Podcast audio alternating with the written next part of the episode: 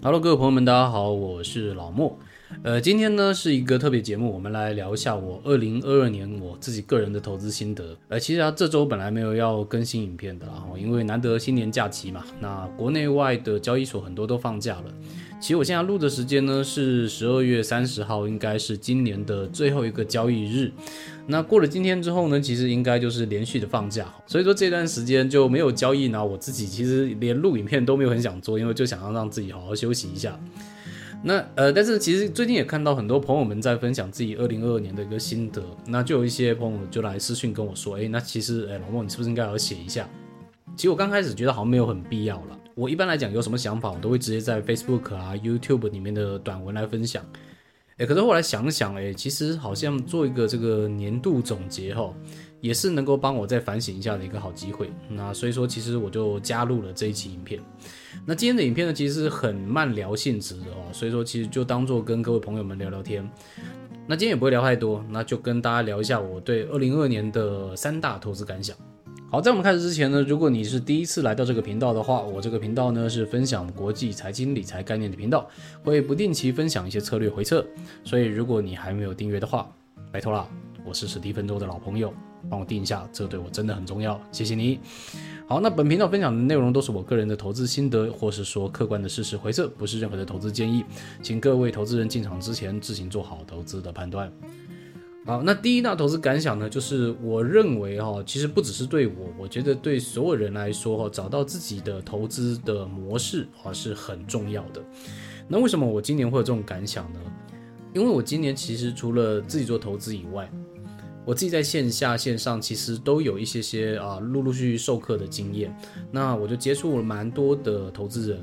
那其实我发现哈，每个投资人呢，其实个性啊，或者说个人的习惯都不同。那他们呢？其实，呃，说实话，适合的投资模式也都不一定一样。但我发现很多的朋友们都是呃瞎学，那很多线上线下的老师也都要瞎教。呃，我就举个例来讲，其实呃很多在救国团呃去学的一些学生们哦，这些学生们呢，其实呃根据我个人的了解，他们大多的背景呢，其实可能更适合去做长期投资的纯股。啊，而不是做短线的这个操作。但是很多人呢，其实都是过来想要学短线，而很多老师呢，也都在教短线。那其实就是缘木求鱼嘛，啊，对吧？说实在就是缘木求鱼。所以你会发现说，这些朋友们他们经常绕了一整圈过来，而本来可能自己呃默默的在存存股是有点赚钱的，而结果跟了老师之后，反而一直在赔钱。那其实我觉得也不完全是老师的问题，也不完全是学生的问题了，因为我觉得这一块知识其实是在投资市场上是非常欠缺的，就是如何帮助每一个人了解自己。因为很多人是教你分析的方法，呃，但其实很少人来去帮助你了解自己，你适合哪一种方法。所以我认为，其实，在开始你决定你投资的模式之前，其实你更重要的是你要了解自己。了解你自己的收入啊，了解你自己的生活模式啊，以及最重要、最重要的是你要了解自己的性格，因为不同性格的人其实是适合不同的这个打法的。像我举个例，我其实我个人其实就是一个蛮谨慎小心的一个人。那即便是做短线，那我也会尽量用策略性的一个打法哦来去保护我的部位。那所以说，这是像我这样的一个个性可能比较适合的。有些朋友们可能是上班比较没有时间。可能呃平日基本上没有看盘的时间或空间，那就不用硬凹去做这个短线，或者说硬凹去做波段了，因为你你本身就不够时间了嘛。那对你来讲，可能更合适的就是什么呃纯股啊啊指数型投资啊哦，或者是说价值型投资啊，那这种可能更适合这样子生活模式的一些朋友们啊。今天就不聊太多了。不过我觉得这一块呢，其实还是在这个市场上蛮需要的一个知识。那我觉得未来呢，其实也可以多琢磨一些性格跟这。个个投资的风格啊之类的一些东西，那可能 maybe 在未来的节目或者说文章里面再做一个分享，这样好，所以说这是第一个我的心得。另外第二个心得呢，就我认为啊，其实短线我们去预测方向，其实是蛮不实际的一个事情。短线其实与其要预测方向，不如说做好规划啊，这个是我觉得更重要的一个事情。为什么会这个感想呢？因为其实今年啊，很明显是总金盘嘛，大家都知道啊，CPI 公布啊，FOMC 公布啊，其实市场就蛮大的震动。所以其实呃，我发现有不少人开始会用这个总金来预测短期的涨跌，好，预测短期的涨跌，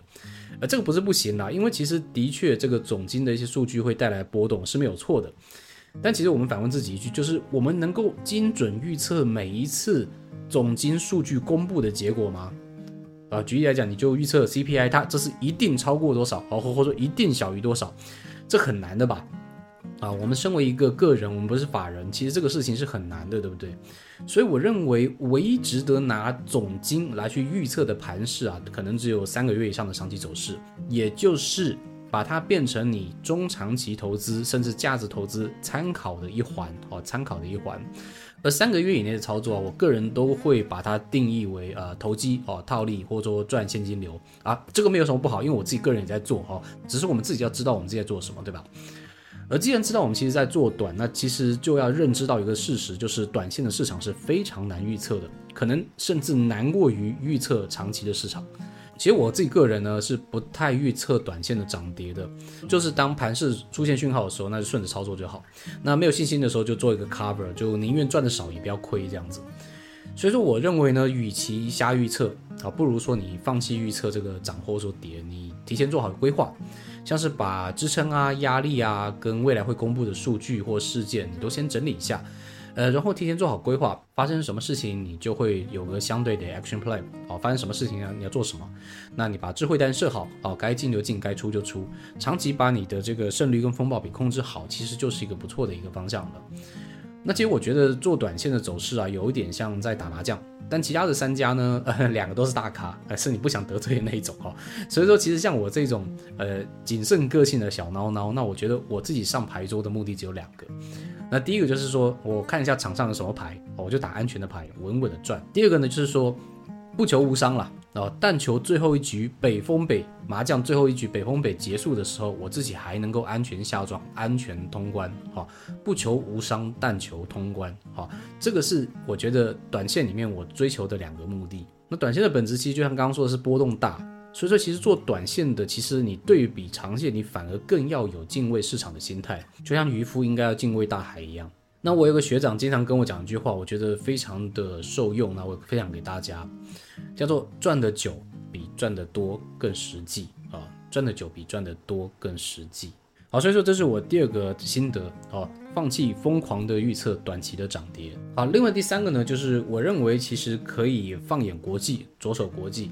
那在上礼拜的一个影片里面，其实我有提到嘛，呃，地缘政治风险其实已经慢慢变成现在主要讨论的问题之一了。那所以说，如果说太多的资金呃集中在同一个篮子里面，其实也是相对比较嗯没有做到风险分散的嘛。而且各位也知道，其实台股相对来讲比较浅跌，那所以说受主力呀、受这个筹码的影响就会非常的大。那我不是说你不用再投资台股了，只是我认为啊，其实呃也可以多多看一下海外的一些机会。那举例来讲，像美股啊、像陆股啊，其实也都有蛮多不错的标的。像美股有很多呃网络上的大大有分享，那陆股的话，雪球大还有雪球滚滚，它其实也有分享蛮多不错的一些心得。那我觉得其实。各位也都可以做一些分散的一个参考，啊，这是否股票的部分。那否期货，那我觉得就更不用讲啦，因为今年如果你有做海外期货的话，肯定很多人都是赚的，无论你做多还做空，其实都有很多不错的标的。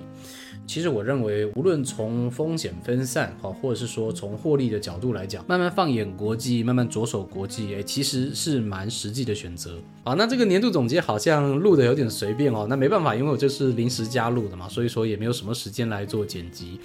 啊。不过其实我每一句话呢都是蛮真心的，也是我觉得今年我有特别多机会去接触到很多的投资人，或者说很多的前辈。